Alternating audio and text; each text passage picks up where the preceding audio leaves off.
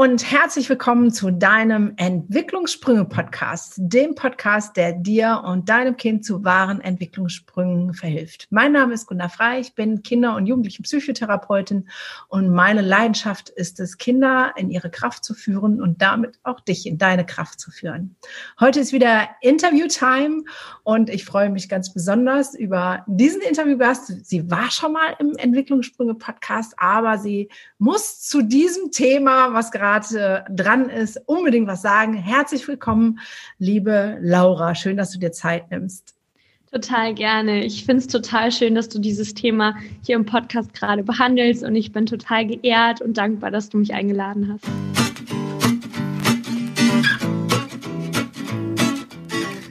Laura, für alle, die die alte Podcast-Folge nicht kennen, ist Lehrerin in Ausbildung, hat gerade ihren Bachelor abgeschlossen, hat schon eine Zusatzausbildung gemacht für das Unterrichtsfach Glück, ähm, coacht oder ähm, betreut die Studenten ähm, an der Uni und ähm, hat so ihre ganz eigene Leidenschaft. Und ich bin nochmal wieder neu darauf aufmerksam geworden, natürlich durch Instagram, wo sie über Spiritualität sprach und sagte, oh, das ist noch so ein bisschen schwierig und manchmal traue ich mich nicht, das zu benennen im Hinblick Schule. Und da wir gerade bei dem Thema sind, dachte ich, dann müssen wir jetzt da erstmal recht drüber sprechen.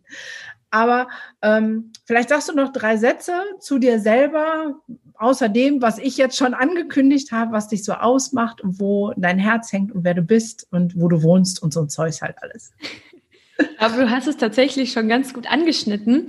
Also vielleicht, wo ich wohne. Ich wohne in Berlin seit jetzt zwei Jahren, drei Jahren, glaube ich, ja, schon drei Jahre. Und bin eben in Ausbildung, in der Lehramtsausbildung. Ich bin schon etwas länger in meinem Bachelor. Ich habe nämlich vorher auch schon mal in Münster studiert und kann mich damit daher auch mit sehr vielen Studierenden irgendwie identifizieren, die frustriert vom Lehramtsstudium sind. Das war ich nämlich auch, weswegen ich dann auch meinen Podcast Schulbildung mal, mal anders gemacht habe. Deswegen äh, sind wir ja auch das letzte Mal zusammengekommen für das letzte Interview. Du warst ja auch schon in meinem Podcast. Und ja, ich glaube, mein Herz hat immer schon so zwei ähm, Schläge gehabt, so zwei Herzen in meiner Brust, kann man, glaube ich, ganz gut sagen. Ähm, ich habe schon immer total die Naturwissenschaft geliebt. Also in der Schule fand ich Bio und Chemie immer total interessant, habe das auch in Münster damals studiert, studiere jetzt auch als Zweitfach neben Sonderpädagogik noch Biologie. Und auf der anderen Seite bin ich äh, mit einer Mama groß geworden. Wir hatten schon immer so Steine im Wasser. Ne? Also bei uns gab es sowas immer. Und meine Freunde kamen dann immer nach Hause und haben gefragt, warum sind denn da Steine im Wasser? Und wir hatten immer so riesen Plakate in der Küche hängen mit ayurvedischer Küche und ayurvedischer Medizin, traditionell chinesischer Medizin. Also meine Mama hat sich schon immer sehr mit sehr vielen Dingen beschäftigt, die man, glaube ich, ähm, sehr stark auch der spirituellen Szene irgendwie zugehörig fühlen ähm, oder ja, der man das zugehörig machen würde ja. oder ordnen würde. Und ich habe dann irgendwann so den Weg gehabt, dass ich dachte, okay, wie mache ich das, wie kann ich das irgendwie einherbringen mit dieser anderen Seele in meiner Brust? Und das war dann so meine ganze Entwicklung. Und deswegen schlägt auch dafür immer noch mein Herz. Also Spiritualität ist ein Thema, was mir sehr nahe geht, was mich persönlich sehr viel begleitet hat die letzten Jahre und mein ganzes Leben lang und mich jetzt natürlich auch im Hinblick auf Schule und das ganze Lehramtsstudium immer wieder begleitet. Ja, total spannendes Thema, vor allem weil du jetzt so sagst, ähm, dieses sage ich jetzt mal, biologische, medizinische ähm, zur Spiritualität. Die meisten denken ja, das eine geht, es geht immer nur entweder oder.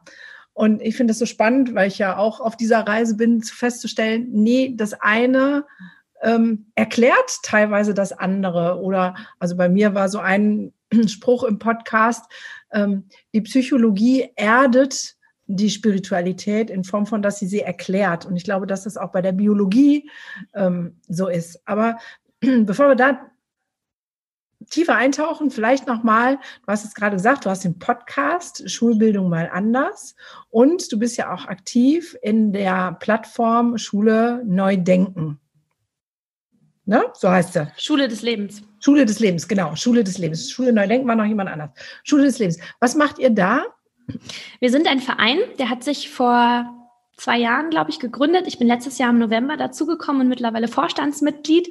Und ähm, wir sind äh, Frauen, vor allem momentan ganz aktiv vier Frauen, die gesagt haben, sie wollen oder stellen sich langfristig vor, dass sich Bildung verändert und wollen vor allem diesen spirituellen Aspekt auf eine gewisse Art und Weise in Schule einbauen und sind da am Überlegen, wie wir das machen können und wie wir Schulen, Bildungsdörfer aufbauen können, die so etabliert sind und sind da gerade unseren Weg am Finden, wie wir ähm, aktuell schon was dafür machen können, ähm, dass das Ziel in möglichst sechs Jahren ähm, erreicht ist und dann eine Schule existiert, bei der das verbunden werden kann. Das ist so unser großes Ziel und unsere Vision. Aktuell haben wir den Podcast, das heißt, es gibt auch immer einmal die Woche ein Schule des Lebens Special im Podcast.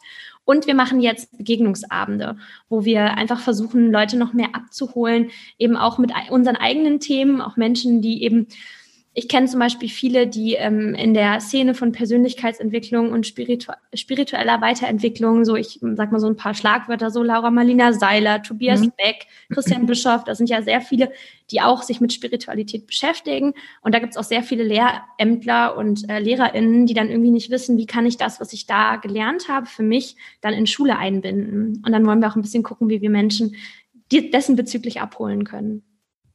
Ja, sehr spannend. Ich verlinke das natürlich alles hier drunter, wie immer. Das heißt, ihr könnt euch ähm, da tummeln und äh, klicken und liken und ähm, solch eine gute Sache unterstützen.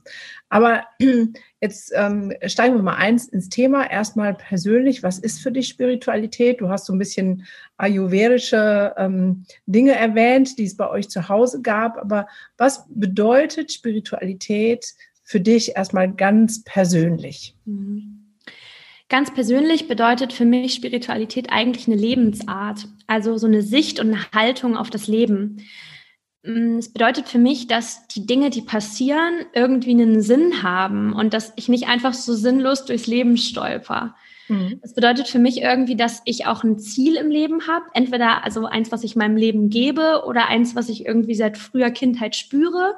Und dass ich irgendwie dieses, diesen, auf diesem Weg mich begeben möchte und dass auch die Dinge, die auf dem Weg passieren, nicht äh, falsch sein können, egal wie schwierig die sich anfühlen, egal wie schwierig vielleicht auch meine Vergangenheit war, dass ich akzeptiere, dass ich bin, wie ich bin und dass ich diesem Weg folge und immer das Beste versuche, aus den Dingen zu machen, die dann quasi vor meinen Weg geworfen werden. Ja. Ich glaube, das ist so zusammengefasst für mich im ganz gröbsten und größten Sinne Spiritualität. Okay, das heißt, es hat was mit ähm, Zielorientierung, ich habe einen Sinn im Leben und deswegen auch ein Ziel, worauf ich hinarbeite, zu tun. Es hat was mit einer Sichtweise zu tun, wie ich das Leben betrachte, nach dem Motto, das Leben ist immer für mich, egal was passiert. Es ist ja. ähm, eine kleine Challenge vielleicht. Ähm, und damit verbunden wäre dann ja auch Wachstum. Also ja. zu sagen, ich richte mich auf dahin, ich nehme jetzt mal den nächsten Satz. Ich glaube, ich mag immer so prägnante Sätze. Ich werde zur besten Version meiner selbst. Sowas. Ja, das schon, nur nicht in diesem höher, schneller, weiter Sinn, sondern eher in diesem Sinn von, ähm, auch wenn ich vielleicht Rückschritte mache, lerne ich aus diesen Rückschritten und entwickle mich weiter. Also nicht in diesem, ich möchte immer mehr erreichen im Leben und immer weitergehen, sondern eher im Sinne von, ja. ich folge einem Weg und gucke, wo mich dieser Weg hinträgt und gucke dann immer, dass ich neu justiere, wenn ich merke, irgendwas passt nicht. Aber ja, es gibt irgendeine Art von beste Version meiner selbst ähm, in manchen Meditationen zum Beispiel stelle ich mir das als so eine alte Omi vor, die so aussieht wie ich und die mir dann einfach so ein paar Ratschläge gibt. Das gibt es ja auch mittlerweile mit der Zukunftsforschung, dass man sich vorstellt, wie wäre es, wenn man so und so alt ist und das und das schon erreicht hat und dann so zurückblickt. Und das hilft mir total, um ähm, ja. quasi diesem Weg, den ich in meinem Leben beschreiten möchte, irgendwie zu folgen und auch wenn ich mal an so einer Gabelung stehe, Entscheidungen mutig zu treffen und nicht so viel Angst zu haben, was falsch zu machen. Ja, okay. Und jetzt kommt die Frage, wie wird sowas praktisch gelebt? Ne? Ähm, ich sage jetzt mal, wenn man mal die esoterisch Biri-Ecke mit allen Klischees bedienen, dann musst du, um das Ziel deines Lebens zu kennen und um diese Weichen auf dem Weg er erkennen zu können, musst du ganz viel Räucherstäbchen anmachen, dir Engelkarten legen, am besten Zugang haben, einen direkten Zugang in Form von einem Gespräch mit ähm, irgendeinem Engel. Du musst mindestens ich sage jetzt mal, eine Stunde pro Tag meditieren auf so einem kleinen Kissen, wo man die Knie an den Ohren wackelt. Und du musst die hohe Kunst beherrschen, immer tief ein- und auszuatmen, ohne an irgendwas ähm, zu denken. Und dann kommt die Erleuchtung in deinen Kopf und dann weißt du, tada, das ist mein Ziel, mein, mein Ziel meines Lebens. Und ähm, wenn du immer schön in dieser Räucherung bleibst, dann ähm, kann auch nichts passieren. So lebst du also. Nein. Lustigerweise kann ich sagen, dass ich alles von diesen Dingen schon ausprobiert habe. Also ich kann wirklich, ich kann, glaube ich, wirklich jedes Klischee bedienen und mal sagen, ja, das, das kenne ich. Also ich kenne Engelkarten, ich war auch schon auf einem Tarot-Seminar. Ich war schon immer unglaublich neugierig. Ich habe das alles ausprobiert. Äh, von Familienstellen, schamanischen Räucherzeremonien. Meine Mutter hat mich auch überall mit hingeschleppt. Ähm, und ich fand das einfach cool, weil ich einfach weil ich neugierig war und immer schon gucken wollte, was macht das mit mir? Also ja, ich kenne das alles und ich kenne diese ganzen Klischees. Ähm, aber ich persönlich, wenn ich jetzt von meinem ganz normalen Alltag ähm, rede, tue das tatsächlich sehr, sehr wenig. also, okay, was machst du?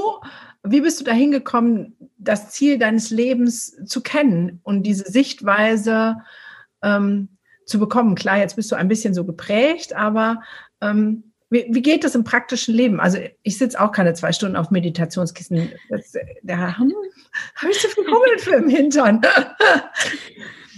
Also das ist tatsächlich immer sehr phasenabhängig. Aktuell zum Beispiel meditiere ich überhaupt nicht und ich mache auch kein Yoga und ähm, mache tatsächlich fast gar nichts von diesen Klischees.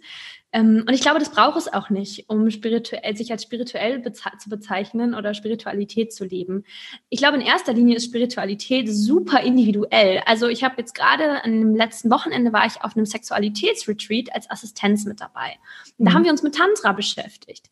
Und eigentlich ist ja auch Tantra eine Art von spiritueller Praxis. Also wenn wir es jetzt auch mal ganz weg losgelöst von Sexualität sehen, war einfach ursprünglich ähm, im Gegensatz zum Yoga, weil sie gesagt haben, wir wollen nicht Erleuchtung durch Meditieren und Verzicht und diese Sachen, sondern wir wollen es durch Genuss. Ja. Und das finde ich so schön, dass es nicht so diesen einen Weg zur Erleuchtung gibt und dass Erleuchtung auch gar nicht unbedingt das Ziel des Lebens sein muss oder sein kann, sondern dass es eigentlich so immer um das geht, was man in seinem Herzen spürt. Und darum geht es mir auch. Also was für mich Spiritualität in dem Sinne in meinem alltäglichen Leben bedeutet, ist immer wieder so ein Gegenchecken mit meinem Körper und auch mit meinem Herzen, ob sich das gerade richtig anfühlt. Und mhm. auch die Annahme von, von mir selber. Also ich habe das schon, dass wenn ich wirklich in sehr schwierigen Situationen stecke, dass ich so wie so einen Dialog führe. Ich nenne das immer meine Spirits. Also es ist wirklich dann dieses Gefühl, als würde wie irgendwelche irgendwelche Helfer, ich kann es gar nicht anders bezeichnen, da sein und mich unterstützen. Und mit denen spreche ich dann, um mich so zu erden und auch bei mir anzukommen und zu gucken, wo kann es hingehen. Aber ich glaube nicht, dass das ein Weg sein muss, den irgendwer irgendwie gehen muss. Das ist bei mir in schwierigen Situationen so. Im Alltag bin ich ganz ein ganz normaler Mensch, die aufsteht. Ich habe klein, meinen kleinen Altar da drüben im Schlafzimmer stehen, bei dem ich gerne mal vorbeigehe, weil es mir gut tut, das zu sehen. Aber ansonsten esse ich ganz normal. Ich bin in Verbindung. Aber Altar hört sich schon wieder ein bisschen. Ja, ein, mein Altar, ich kann ihn euch beschreiben. Ich ähm, habe das, ähm, ich finde das eine ganz tolle Tradition, die habe ich tatsächlich aus dem Yoga übernommen. Ähm, für mich ist es ein Ort wie so ein ähm, Gebet, wo ich hingehen kann zum Gebet. Also das kann man tatsächlich finde ich auch ganz losgelöst von ähm, Spiritualität oder auch Religion sehen. Einfach, dass ich einen festen Ort habe, wo ich hingehen kann, wenn ich weiß, ich brauche gerade irgendwie einen Moment Ruhe.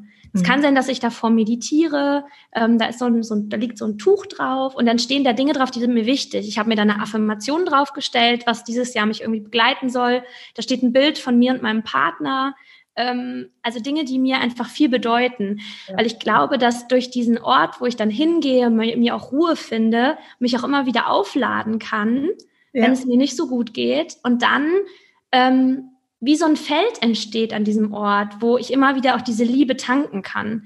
Das ist so das, was sich für mich gut anfühlt, ähm, wenn ja, wenn ich es brauche. Ja, also finde ich mega cool und da merke ich wieder, dass wir ähm, immer an so Begrifflichkeiten uns stoßen, ne? Altar, Opfergabe, das klingt schon wieder so ähm, kirchlich, religiös, ähm, dogmatisch, ähm, so wie du es jetzt beschreibst, ähm, hört sich das schon viel feiner an. Jetzt ist ja die spannende Frage, das ist ja was, wie du gerade sagst, ist was sehr individuelles. Ne? Der eine meditiert, der andere macht Räucherstäbchen, der nächste hat ein Altar, ähm, whatever, so. Ähm, wie will man das denn in Schule implementieren? Also ähm, da brauchen wir ja Maßstäbe, Richtlinien, Noten. also was ist eure, du hast ja gesagt, ihr seid schon mehrere, eure Idee, wie das in Schule aussehen kann. Mhm. Ist dann die nullte Stunde und alle sitzen auf dem Sitzkissen. Es ist tatsächlich eine riesige Herausforderung, das zu implementieren. Und ich glaube, bevor das implementiert werden kann, braucht es zuerst ein Konzept, das etwas freier ist als das, was man vielleicht vom typischen Gymnasium heute noch kennt. Also ähm, nehmen wir mal zum Beispiel das Konzept von einer Schule, die nicht mehr unbedingt fächergebunden ist, sondern eher sowas wie Lernbüro und Projektarbeit anbietet. Nehmen wir das Beispiel einer Schule, die keine Noten vergibt, sondern eher Leistungsbeurteilungen schreibt und nur für einen Abschluss am Ende Noten vergibt. Nehmen wir das Beispiel in der Schule, wo ähm, ganz individuelle Beziehungen auch mit Lehrpersonen hergestellt werden können, sodass ähm, so eine bedürfnisorientierte Pädagogik auch Raum einnehmen kann. Ich glaube, nur in so einer Umgebung kann man auch Spiritualität integrieren. Und ich glaube, da ist es tatsächlich auch schon integriert. Ich sehe das immer wieder bei meinen Schulfach Glücksstunden, die ich auch an einer ganz normalen ISS, einer integrierten Sekundarschule hier in Berlin führe. Das ist sowas wie eine Gesamtschule für die, die das Berliner Schulkonzept nicht kennen. Ähm, und da merke ich, wenn wir versuchen bei Schulfach Glück ganz viel über Gefühle zu reden und die an ihre eigenen Gefühle ranzuführen, eine Bewusstheit, Reflexionsmechanismen zu etablieren und solche Sachen. Und es ist so schwer in einem System, wo nie nach deren Gefühlen gefragt wird, auf einmal zu verlangen, dass sie ihre Gefühle teilen sollen. Das ist eine Riesenherausforderung, wo es ganz viel Beziehungsarbeit vorher für braucht, damit sie das überhaupt machen. Und manche machen es halt bis zum Ende des Schuljahres nicht. Und deswegen glaube ich, kann man Spiritualität oder dann, wenn man es in abgeschwächter Form vielleicht ausspricht, Achtsamkeit nicht in einer Schule implementieren, die dem klassischen Modell entspricht von Fächern, Noten, Beurteilung. Ja, da braucht es erstmal da eine Veränderung. Mhm. Wenn du mich aber fragen würdest, wie man das in so einer Schule macht, würde ich sagen, braucht man ähm, immer individuelle Personen, also Lehrpersonen, die sich damit beschäftigen und es dann auf ihre Art und Weise integrieren. Das mag ich an Schulfach Glück so sehr. Es gibt ein Rahmenkonzept, aus was Schulfach Glück besteht, aber jede Lehrperson führt ihren Unterricht im Endeffekt dann ja so durch, ihr Schulfachglück, wie es für sie sich stimmig anfühlt. Ich zum Beispiel integriere immer auch Achtsamkeitsübungen mit, weil das für mich ähm, was sehr Wichtiges ist und ich das sehr spannend finde, mhm. denen so kleine Übungen zu machen. Ähm, mein Lehrer, der mich unterrichtet hat, findet das ganz schlimm mit den Achtsamkeitsübungen. Der sagt mal, macht das, wenn ihr wollt. Ich mache das aber nicht.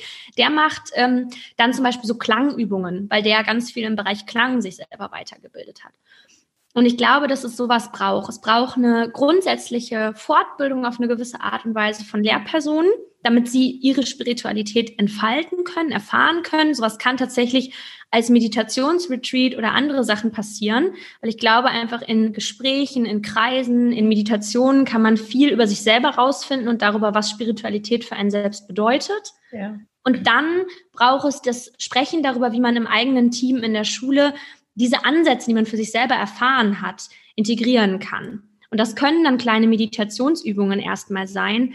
Das kann aber auch wirklich einfach sein, dass man ähm, rausgeht und ähm, mit der Natur irgendwie zusammenarbeitet. Das kommt ja immer und Gehmeditationen macht oder was ganz anderes macht. Also ich glaube, das ist so individuell, dass man es nicht auf ein grundlegendes Konzept strukturieren kann. Weißt du, wie ich das meine? Ja, ich weiß, was du meinst. Es ist natürlich schwierig, sowas zu etablieren in unserem ja. ähm, sehr konzeptionellen, strukturierten Bildungssystem.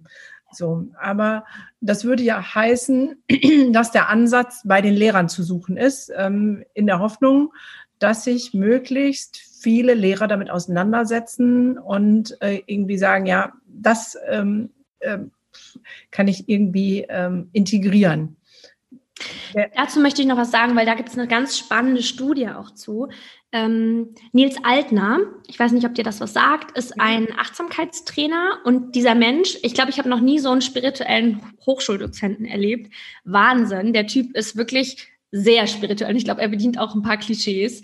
Aber ähm, der hat eben auch es geschafft, äh, die Wissenschaft damit zu verbinden und hat eine Studie an Solinger Grundschulen gemacht. Ich glaube, 30 Grundschulen oder so und hat alle Lehrkräfte weitergebildet und mit denen so einen Meditationsretreat gemacht. Mhm. Und mit denen quasi darüber gesprochen, was bedeutet Achtsamkeit, was bedeutet Spiritualität für sie. Mhm. Und hat danach gemessen, was für Unterschiede und was für Veränderungen in den Klassen und in den Schulen dann aufgetreten sind.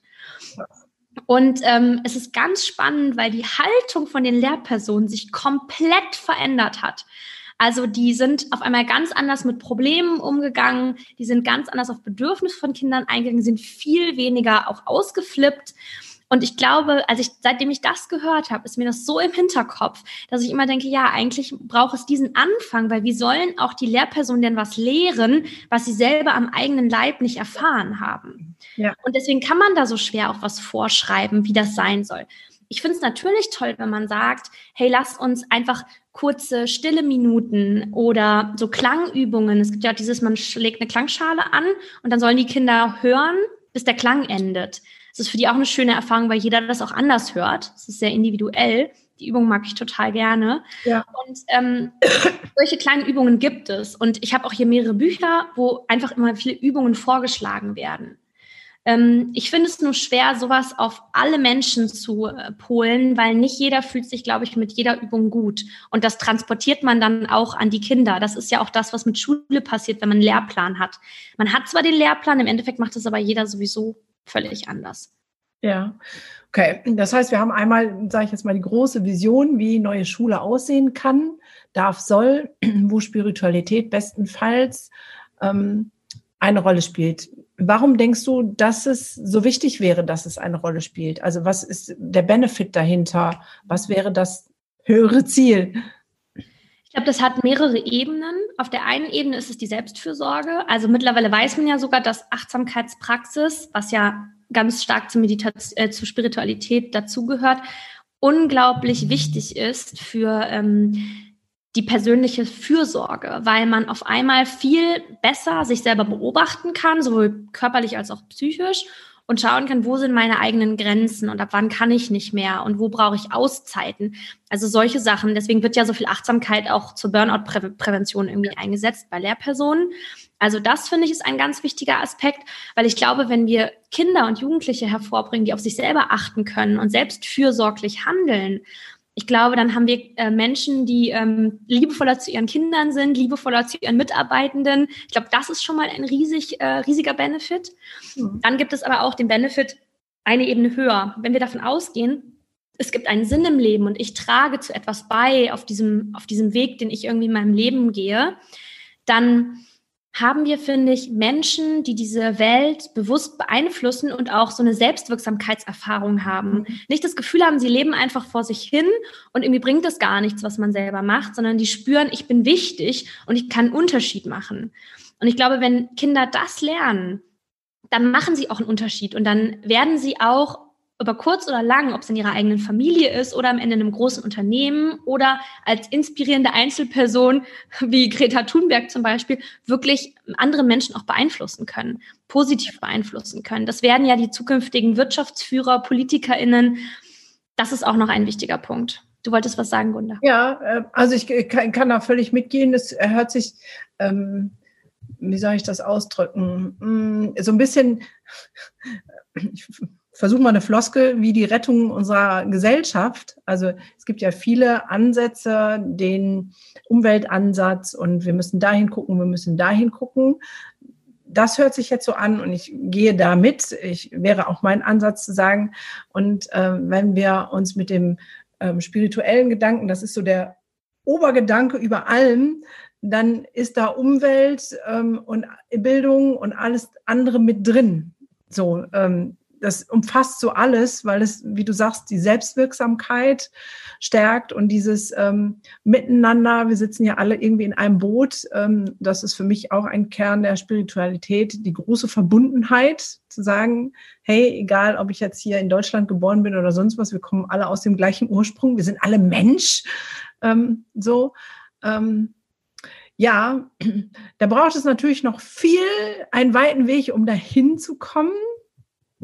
Jetzt wäre, ähm, kommen wir mal von der großen, schönen Vision weg hin äh, zu dem, ähm, du hast gesagt, okay, damit das in Schule gelebt werden muss, kann, braucht es andere Konzepte, ne, wie Schule im Aufbruch und so weiter.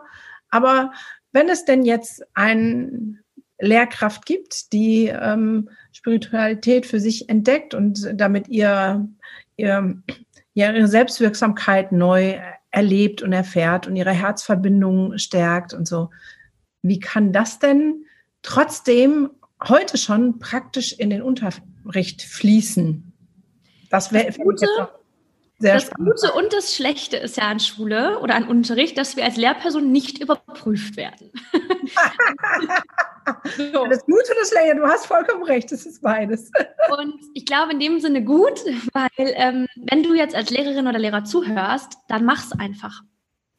Also baus einfach in deinen Unterricht ein. Und ich weiß, jetzt kommen so Argumente wie, ja, aber der Lehrplan, ja, ich weiß, der Lehrplan ist wichtig. Aber schaut euch bitte zum Beispiel einfach mal die BNE-Ziele an. Also es gibt einen Plan Bildung für nachhaltige Entwicklung, der ist vor, ich glaube, mittlerweile vier Jahren verabschiedet worden.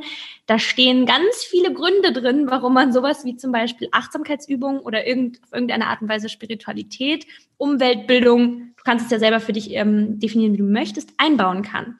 Das heißt, schau mal, ob du da was findest, was passt, wenn du gerne eine rechtliche Begründung haben möchtest. Die gibt es nämlich. Das habe ich von Margaret Ich habe schon drei Podcast-Folgen drüber gemacht, über diese Ziele. Sehr gut. By the way. Großartig, weil das ist was, was Margret Rasfeld mir beigebracht hat. Sie hat gesagt, du musst dich manchmal diesen kleinen Regeln widersetzen, um den großen irgendwie zu gehorchen. Und das fand ich äh, toll, weil mir das, mich das gelehrt hat. Ich kann manchmal diese kleinen Dinge vielleicht nicht ganz so genau sehen. Und dann würde ich sagen, baue es einfach mal in deinen Unterricht ein. Und zwar die Übungen, mit denen du dich selber vielleicht gut fühlst. Das bringt nichts, wenn du Sachen einbaust, am Ende, die dir überhaupt nicht zusagen. Du kannst mal googeln. Es gibt ganz äh, viele tolle äh, Ecosian. Ich möchte ja nicht Google bewerben. Ähm, kannst mal im Internet suchen, ob du irgendwelche Sachen findest, ähm, irgendwie Übungen, die dir gefallen oder ob du Sachen selber am eigenen Leib erfahren hast. Das ist auch immer noch schöner und die einfach mal umsetzt. Und am Anfang wird das komisch sein. Ich habe das auch am Anfang gemacht. Und meine Schüler waren so, was machst du da? Das finde ich komisch. Was hast du denn gemacht? Äh, mach mal ganz praktisch. Was, was hast du ähm, umgesetzt? Was hast du mit deinen Schülern gemacht? Weil ich habe angefangen, in allen möglichen AGs, die ich vor zwei Jahren noch unterrichtet habe, eine stille Minute einzubauen am Anfang. Ganz mhm. einfach. Ich habe einfach gesagt, ich klinge jetzt hier die, die Klangschale und mache eine stille Minute. Und ihr macht die Augen zu, den Kopf auf den Tisch und seid mal eine Minute nur bei euch. Und danach habe ich ähm, so ein Blatt rumgegeben, wo sie einmal reinschreiben sollten, ähm, wie es ihnen geht und dazu ein Emoji ankreuzen sollten und ein Gefühl aufschreiben. So, das habe ich am Anfang gemacht als erste Übung.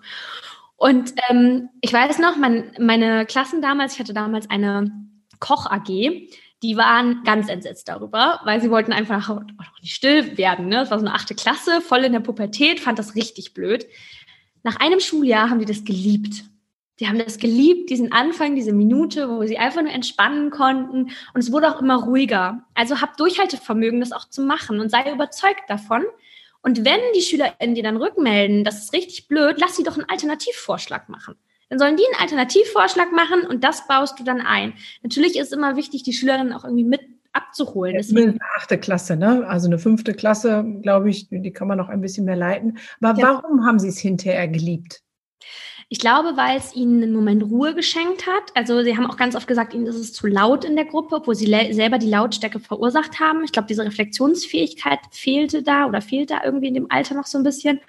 Und ähm, ich glaube, ihnen hat es gut getan, nach der ganzen aufregenden Pause, nach den lauten Unterrichtsstunden einfach mal einen Moment zu haben, wo sie abschalten können, wo sie ihren Gedanken nachhängen können und dann auch sich vielleicht bewusst werden, was gerade bei Ihnen los ist. Also in, mit diesem, wie geht's dir gerade? Das ist ja eigentlich eine sehr einfache Frage. Fangen Sie ja schon an, Ihre Gefühle zu reflektieren. Ja.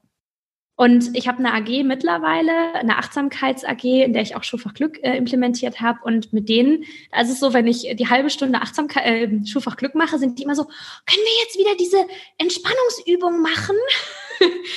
und dann wollen sie immer, dass ich dann äh, eine Meditation anleite. Ich leite die meistens dann an. Ja. Und ich mache das auch ganz intuitiv. Also ich glaube, ihr als Lehrperson dürft auch euch selbst vertrauen bei den Dingen, die ihr als gut empfindet und die ihr ausprobieren möchtet. Und es ist keine Schande, wenn irgendwas mal schief läuft oder den SchülerInnen nicht gefällt. Manche Dinge kommen total gut an und manche Dinge muss man auch einfach mal vier, fünf Mal machen, bis sie gut ankommen und sich dann Feedback auch einholen. Und das ist cool. Also es passiert einiges in den Klassen. Die Klassen werden bei mir, sind die ruhiger geworden. Es ist eine ganz andere Beziehung hergestellt worden, wenn man anfängt, auch über persönlichere Themen zu reden. Das sind Sachen, das ist am Anfang vielleicht der Stunde fünf Minuten und am Ende fünf Minuten. Mehr muss das gar nicht sein. Ja, finde ich total spannend. Und wenn wir dann die Brücke schlagen zum Anfang, wo du sagtest, ähm, mit der Biologie und so, ähm, wenn man sich nicht traut, kann man ja auch auf dem Segment anfangen. Also ich weiß noch, als ich in der Klinik war, ähm, auf der Suchtstation gearbeitet habe, Jugendliche, ne, Entzugsstation und ähm, ich habe progressive Muskelentspannung einen Kurs gemacht, so die medizinische, biologische Variante von ähm, Entspannung. Da haben die auch alle gemotzt, so, äh, was ist das für eine Scheiße, meh, meh, meh, so, ne? Und hinterher waren die alle tiefen entspannt. Die waren so, ah, war das schön, können wir jetzt ins Bett gehen? Also ähm, es war natürlich zu viel Entspannung, aber man kann ja mit, mit angeleiteten Sequenzen, es gibt so viel für kleinere Kinder, ähm, Geschichten geführte, ähm, Fantasiereisen, ähm, ich baue immer auch autogenes Training mit ein. Also ganz am Anfang, damit sie in ihren Körper kommen, baue ich immer so autogenes Training ein. Das ist so einfach. Das, da geht es ja einfach nur darum, dass man bewusst Körperpartien entspannt und dass sich selber quasi sagt, es ist wie so eine kleine Selbsthypnose. Ja. Und das ist wirklich ganz einfach auch als Lehrperson anzusagen. Du musst einfach nur jedes Körperteil dreimal benennen und sagen, dass es immer entspannter wird. Also sowas ja. wie dein linker Fuß wird immer schwerer und schwerer und dein linker Fuß ist ganz entspannt. So, und dann hast du, dann hast du schon, also das ist wirklich ganz einfach, damit einfach mal einmal den ganzen Körper durchgehen. Du hast schon eine Entspannungsübung eingebaut. Genau, und ich kenne da, ähm, in der Praxis habe ich öfter ähm, die Captain Nemo-Geschichten genommen. Da hat man halt äh, so einen Taucheranzug angezogen und dann mit dem Anziehen wird der ganze Körper entspannt und dann gibt es ähm, eine Reise, ein kleines Abenteuer, was bestanden werden muss. Das für Grundschüler, denke ich, ist das zum Beispiel eine mega äh, Möglichkeiten, um den ersten Schritt in so eine Richtung zu machen. Ähm, weil es geht ja um Achtsamkeit und sich selber wieder fühlen und ähm, wahrnehmen. Ja, das sind schon mal ziemlich ähm, coole Tipps, finde ich, wie man das umsetzen kann. Da ich ja auch mit Älteren arbeite und ich meistens das Gefühl habe, es gibt sehr, sehr viel für Jüngere. Also für GrundschülerInnen gibt es tatsächlich auch sehr viel im Internet zu finden. Es gibt tolle Bücher. Wie gesagt, Nils Altner ist da auch eine tolle Stelle, um was rauszufinden. Wen ich finde, wer ganz tolle Sachen macht im Bezug auf äh, Sek 1 und Sek 2, also dann quasi ab fünfter ja. oder wirklich siebte Klasse, ist Vera Kaltwasser. Und ich habe selber auch ein Buch hier, das heißt, oh Gott, das muss ich dir nochmal schicken, wie genau das heißt. Das ist so ein Praxisbuch Achtsamkeit, glaube ich. Und da stehen ganz viele Praxisübungen drin. Ja, für wirklich, mit, dann kann ich das hier mit drunter als Empfehlung. Das werde ich machen. Das ist so toll, weil da sind wirklich auch wirklich diese biologische Variante nochmal. Wie kann man mit den SchülerInnen auch einführen in das Thema und mit denen wirklich man Schuljahr hinweg immer, immer ein bisschen weiter in diese Achtsamkeitsrichtung gehen. Und damit ist für mich auch schon sehr viel Spiritualität eingebaut in den ja. Unterricht. Okay, jetzt haben wir das Große, da wo es am besten hingehen soll. Jetzt haben wir das Kleine, wie man es vielleicht jetzt schon vor Ort umsetzen kann. Jetzt stelle ich mir vielleicht den einen oder anderen Hörer vor, der sagt, boah, habe ich so gar nicht, gar nicht drüber nachgedacht und vielleicht traue ich mich mal selber als ersten Schritt ein bisschen in diese Richtung mal zu schnuppern. Was würdest du denn als Einstieg, ähm, wenn ich selber in Richtung Spiritualität, Achtsamkeit, mich mal bewegen, mal reinschnuppern möchte, die Tür aufmachen ähm, und mal reingucken in das Zimmerchen. Was würdest du denn da aus deiner Erfahrung empfehlen? Was wäre ein guter erster Schritt?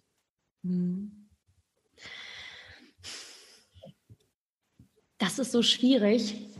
Lass mich mal überlegen. Also was, was immer ein guter Schritt ist, glaube ich, ist ähm, vielleicht sich eine Meditations-App zu holen und ähm, oder wirklich einfach nur zu sagen, ich meditiere fünf Minuten am Tag, ähm, in der man einfach nur die Gedanken selber beobachtet. Weil es sehr weit verbreiteter Mythos, dass man die irgendwie still machen muss. Die muss man ja gar nicht still machen, man soll ja nur hinhören. und ähm, das ist aber nicht für jeden was. Also mein Freund zum Beispiel kann das gar nicht. Und ähm, ich finde nicht, dass Achtsamkeit und Spiritualität immer nur an Meditation festgemacht werden sollte. Mhm. Deswegen glaube ich, kann es auch einfach sein, dass du mal suchst, ob es vielleicht Menschen gibt, die Spiritualität leben in der Öffentlichkeit. Du kannst immer auf Instagram unter dem Hashtag suchen oder ähm, mal gucken, ob du ein Buch zu dem Thema findest, das dich einfach anspricht. Also wo du sagst, yay, das ist spannend. Mich hat zum Beispiel der Alchemist damals als Buch total. Oh, ja, großartig. Also Paulo Coelho oder mal eine Zeitschrift zu holen, die für dich jetzt vielleicht erstmal so vielleicht sehr spirituell aussieht von außen und dann einfach da mal reinzulesen und zu gucken, was spricht dich selber denn an, weil dann wirst du auch merken, dass das Thema Spiritualität so groß ist und so viel umfasst. Und ich glaube, jeder hat seinen eigenen Zugang zu diesem Thema. Für den einen ist es eben Meditation, für den anderen ist es Yoga. Es gibt ja auch Menschen, die über Yoga in die Spiritualität kommen. Für den anderen ist es vielleicht eine Ernährungsumstellung. Und für wieder einen anderen ist es ähm, vielleicht eine kreative Auslebung von bestimmten Dingen. Ähm, ich glaube, das ist sehr schwer so, so zu sagen, dass man das so und so machen kann. Ja. Genau, also ich glaube, wenn du die Intention hast, dich auf den Weg zu machen, werden dir die richtigen Dinge begegnen. Ähm, also ich glaube, dann wirst du in Radio einen Podcast vorgeschlagen bekommen, eine Instagram-Seite sehen, ähm, kann er mit irgendwem sprechen, mit irgendwem sprechen von deinen Freunden und auf einmal wird er erzählen, oh, Achtsamkeit, Spiritualität, da habe ich letztens den und den gehört, das und das gelesen. Ich glaube, das sind gute Dinge. Zwei ähm, oder eine Person, die ich ganz toll finde im Bereich Spiritualität, ist tatsächlich Veit Lindau. Ähm, den ich auch schon einen Podcast aufgenommen habe, der kommt ähm, nach diesem 14 Tage später. Richtig cool, weil Veit ist so authentisch, so ehrlich und auch so, der ist ja super spirituell und trotzdem so geerdet und ist so ein Rebell auch. Und das liebe ich einfach an ihm, dass er nicht so nicht so eben dieses Klischee von Räucherstäbchen Spiritualität ist, ja, sondern halt wirklich so ehrlich und radikal sagt, was Sache ist und trotzdem mit dir über, keine Ahnung, Energiefelder redet. Das finde ich so geil an dem Typen. Also das ist für meine persönliche Herzensempfehlung, weil ich ihn sehr mag.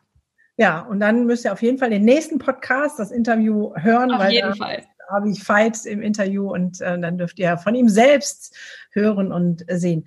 Und ich glaube, du hast ähm, es eigentlich genau auf den Punkt gebracht. Jeder hat einen anderen Zugang und ähm, das Einzige, was man tun darf, kann, soll, muss, in Anführungszeichen, ähm, ist vielleicht auch der Kern der Spiritualität, wie wir denken, dass die Welt funktioniert, ist ein Signal ans Universum senden oder ganz platt biologisch ausdrückt, triff die Entscheidung, dies erfahren zu wollen.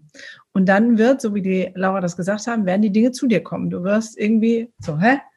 Wieso redet der jetzt da drüber? So, ähm, das ähm, passiert immer wieder und das Einzige ist halt die Offenheit hinzugucken. Da sind wir schon mittendrin in der Achtsamkeit. Dann hättest du den ersten Schritt der Spiritualität schon gemacht in Form von, du hast diese Entscheidung getroffen, okay, ich will da mal hinluren ähm, und dann bist du achtsam genug, die Zeichen, die sich ergeben werden, weil das das Gesetz der Anziehung ist, weil das einfach so funktioniert, wahrzunehmen und dann zu sagen, wow, so crazy. Und zwei Dinge dazu, die ich dir noch gerne sagen möchte. Üb dich auch einfach im Vertrauen. Vertrauen, dass das, was da kommt, einfach erstmal neugierig so zu erfahren und mal zu gucken, was passiert damit. Ich weiß, dass man am Anfang immer sehr misstrauisch und so ganz viele Zweifel hat.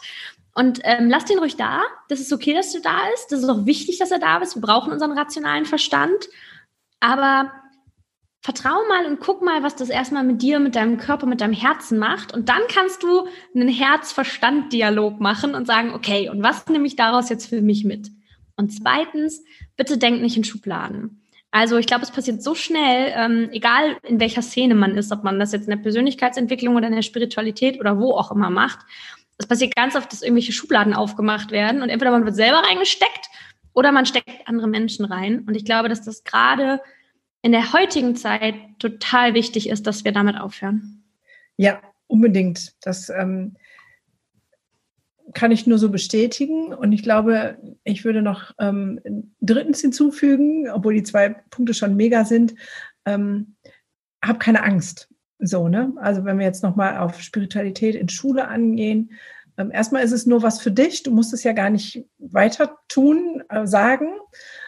Und selbst wenn du dann zu dem Punkt kommst, oh, ich möchte gerne diese eine Minute Stille einführen in meiner Klasse, aber was werden die Schüler sagen? Kinder, da war die letzte Folge drüber, sind viel offener. Die, also die haben das alle, solange bis wir es ihnen aberzogen haben. So, ne? Also diesen ursprünglichen Zugang ähm, zu Natur, zu ähm, auch Wesen, die sie sehen, die auch da sind. Also die haben das, wir erziehen es ihnen nur ab. Das heißt, du wirst sie nur zu etwas zurückbringen, was sie eigentlich schon kannten. Da wird es nicht so viel Gegenwehr geben. Bei Kollegen könnte ich mir das schon ein bisschen schwieriger vorstellen. Aber immer eins nach dem anderen. Das ist ja auch so. Also ähm, ja, Angst mal nach hinten anstellen und mal zu gucken, was passiert. Weil die Effekte, die die Laura jetzt beschrieben hat, was auch in einer Klasse passieren kann und für dich auch selber passieren kann, die finde ich mega. Ja, auf jeden Fall. Ähm, was macht ihr denn in dem Verein? Also ihr denkt jetzt groß, in sechs Jahren äh, soll es diese Schule geben. Dafür braucht ihr ein paar Millionen. Wie kommt ihr da dran? Also gerade aktuell ist es erstmal ähm, so, dass wir versuchen, die Reichweite dazu aufzubauen, um dann später diese Schule verwirklichen zu können. Mhm. Ich werde in zwei Jahren als Masterarbeit das Konzept ausarbeiten, also das Konzept für diese Schule schreiben, wo ich dann versuche, auch die Achtsamkeit und Spiritualität mit ähm, in dieses Konzept reinzuschreiben auf eine gewisse Art und Weise. Das wird quasi mein Zwei-Jahres-Projekt jetzt für die Masterarbeit. Und dann geht es darum, Menschen zu finden, mit denen man entweder zusammenarbeiten kann. Also wenn wir das wirklich als Bildungsdorf aufziehen, geht es darum, zusammenzuarbeiten. Ich weiß nicht, ob du Veit Linders ähm, Idee von Homodea als Live-Ort quasi kennst, als ähm, Vision vor Ort. Das ist zum Beispiel was, was ich gut mir vorstellen kann, zusammenzuarbeiten. Es gibt aber auch immer mehr Dörfer in der Umgebung, vor allem in der Umgebung von Berlin, die immer jünger werden und wo auch mittlerweile ähm, freie Schulen und Kitas und so gegründet werden, weil das da eben gewünscht ist und dann auch mit dem Dorf zusammenzuarbeiten. Und für diese Dinge gibt es ähm, große Fördergelder, weil ja man das Leben auf dem Land und auf dem Dorf fördern möchte. Das heißt, das ist auf jeden Fall was, was wir versuchen zu erreichen. Mhm. Fördergelder dadurch zu bekommen. Ähm, wir versuchen uns jetzt gerade mit anderen Dachverbänden, ich meine, ich glaube, da warst, wärst du auch fast dabei gewesen, Gunda, ähm, zusammenzuschließen mit anderen Initiativen, um auch gemeinsam noch mehr bewirken zu können und dann auch finanziell mehr Mittel zu haben. Und eben dann zu gucken, dass wir durch die Arbeit, die wir jetzt die nächsten Jahre machen, genug Menschen erreichen, die dann sagen, sie finden diese, diese Arbeit so unterstützenswert, dass sie diese Schule mitgründen möchten. Und ich glaube, es gibt auch genug spirituelle Koryphäen in Deutschland und auch auf der Welt, die sagen, sie wünschen sich so eine Schule und die sich hoffentlich dann auch angesprochen fühlen und sagen, sie möchten das auch finanziell mit unterstützen. Ja. Und wieso bin ich nur fast dabei gewesen? Ich glaube, bei dem, an dem Tag, wo wir das gemacht haben, das war, glaube ich, letzten Monat, da wo diese, ähm, dieses Netzwerk, nicht Netzwerktreffen war, da warst du nicht dabei, da konntest du, glaube ich, nicht, aber du wurdest erwähnt, dass der Veranstalter mit dir schon mal in Kontakt war und dass du vielleicht ah, beim nächsten ja, Dachverbandstreffen dabei, dabei Das ist doch jetzt demnächst. Ähm, am 30. Da bin ich dabei. Genau. Das ist das, das sagt es doch gleich. Natürlich mache ich da mit. Keine Frage. Ja. Ja. Weil das, wie du gesagt hast, ne, das ist auch Spiritualität. Weg von Konkurrenz hin zu der Kooperation und zu sagen, lass uns doch die Dinge gemeinsam erschaffen in Verbundenheit, weil wir sind alle Menschen und eigentlich haben wir auch alle das gleiche Ziel, diese Bildung hier in Deutschland und auf der Welt neu zu denken. Ja, großartig. Ja, genau. Das, ähm, das heißt, man kann euch als Verein auf Instagram folgen und unterstützen dadurch, ähm, um das vielleicht, und wer sich noch nicht traut, sowas direkt in der Klasse umzusetzen, kann ja seinen kleinen Beitrag genau dadurch leisten, weil in der digitalen Welt leben wir alle von Likes und Kommentare, weil nur dann geht die Reichweite weiter raus. Also ähm, kannst du sehr anonym ähm, deinen Beitrag leisten, dass diese Idee von Spiritualität an Schulen ähm, einfach mehr Fuß fasst, mehr Reichweite bekommt. So, das ist wieder der, der kleine Werbeanteil. Leute, wir brauchen eure Likes bei dem Podcast von der Laura von ähm, Schule Neu Denken. Nee, Schule des Lebens. Ach, ich bringe die alle durcheinander. So viel Plattform. ähm, auch bei meinem Entwicklungssprünge-Podcast bei Instagram. Ähm, ihr konsumiert es immer so schön und ich kriege manchmal, also nicht manchmal, ich kriege viele krasse Rückmeldungen, aber die kleinen Likes, die machen auch so viel Mehrwert. Also fasst euch ein Herz, jedes Kommentar, also jedes Post immer rein. Da. So. Wir freuen uns auch riesig drüber, wenn Leute noch mitarbeiten wollen. Also wir sind tatsächlich auch total offen für Leute, die sagen, sie fühlen sich angesprochen von der Idee der Schule des Lebens, weil wir sind ja ein Verein und wollen da mitarbeiten und es mit aufbauen. Also da könnt ihr auch gerne euch einfach melden und mitmachen. Yeah, ja, auch das ist gut. Wunderbar. Die Zeit ist rum, sie verfliegt mal wieder wie im Fluge. Ähm, Laura, das Abschlussplädoyer hätte ich jetzt beinahe gesagt, gehört dir. Also wenn du jetzt noch so den abschließenden Satz gerne raushauen möchtest, dann Bühne frei. Ich habe vorgestern eine wunderschöne Übung in einem Kinosaal mitgemacht, wo die Frau meinte, legt doch mal das, die Hand auf euer Herz und fühlt mal euer Herz und dann denkt mal an das, was euch wirklich wichtig im Leben ist und etwas, was ihr vielleicht noch erreichen wollt, irgendwann in eurem Leben. Und es braucht zwei Dinge, damit ihr das wirklich erreicht. Und nur dann solltet ihr da auch hingehen. Wenn ihr erstens berührt seid, so richtig tief im Herzen berührt, und zweitens eine Leidenschaft fühlt, eine Begeisterung fühlt, das in die Welt zu bringen. Und ich glaube, das ist gelebte Spiritualität. Wenn du das fühlst, auch den Mut zu haben, das umzusetzen.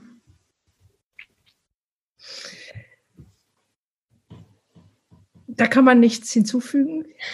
Braucht, macht es jetzt, genau jetzt. Der Podcast ist zu Ende. Leg die Hand auf dein Herz und fühl mal rein, was da ist. Und vielleicht fühlst du es und hast das Feuer und denkst so, yes, Vielen, vielen lieben Dank, liebe Laura, für dieses tolle Interview. Vielen Dank, dass ihr so lange zugehört habt. Es ist mal wieder eine Stunde geworden, wo ich mir geschworen hatte, ich mache kürzere Interviews. Ich kann es leider nicht. Es tut mir ich kann es auch nie. Geht nicht. Ähm, und wir, ich freue mich auf ähm, das nächste Interview. Da hört ihr Veit Lindau, also schaltet gerne ein. Ähm, und in diesem Sinne noch einen wundervollen Sonntag.